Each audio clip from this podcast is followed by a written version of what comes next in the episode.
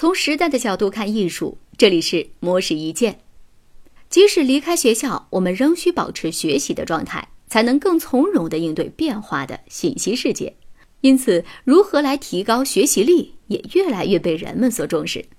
对此，咨询公司普林多斯创始人、福布斯杂志专栏作者艾瑞卡·安德森在他的专栏文章当中就提出，高学习能力者需要具备以下四种特质。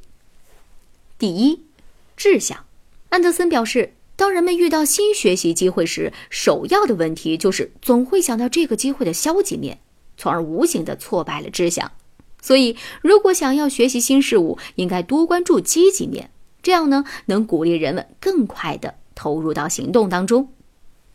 第二，自省能力，承认自己的观点存在偏差或错误，尽可能保持客观态度，虚心听取他人的建议，并拿出实际行动。通过这样自省的方式，能够对自己形成更加准确的评价。第三，好奇心，优秀的学习者总是表现出好奇心，或是在内心独白时重新获得好奇心。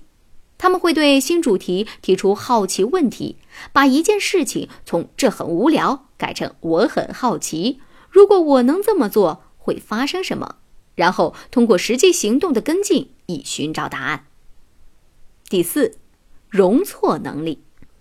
当人们还不擅长新事物的时候，就会产生排斥的想法，认为自己做不好事情；而高学习力者则是对错误保持宽容、平衡的心态，告诉自己，经过一段时间之后就能熟练的掌握。总而言之，以积极的态度强化志向，时时保持自省状态，对事物保持好奇心，以及对自己持有容错能力。能够帮助你更快的成为一名高学习能力者。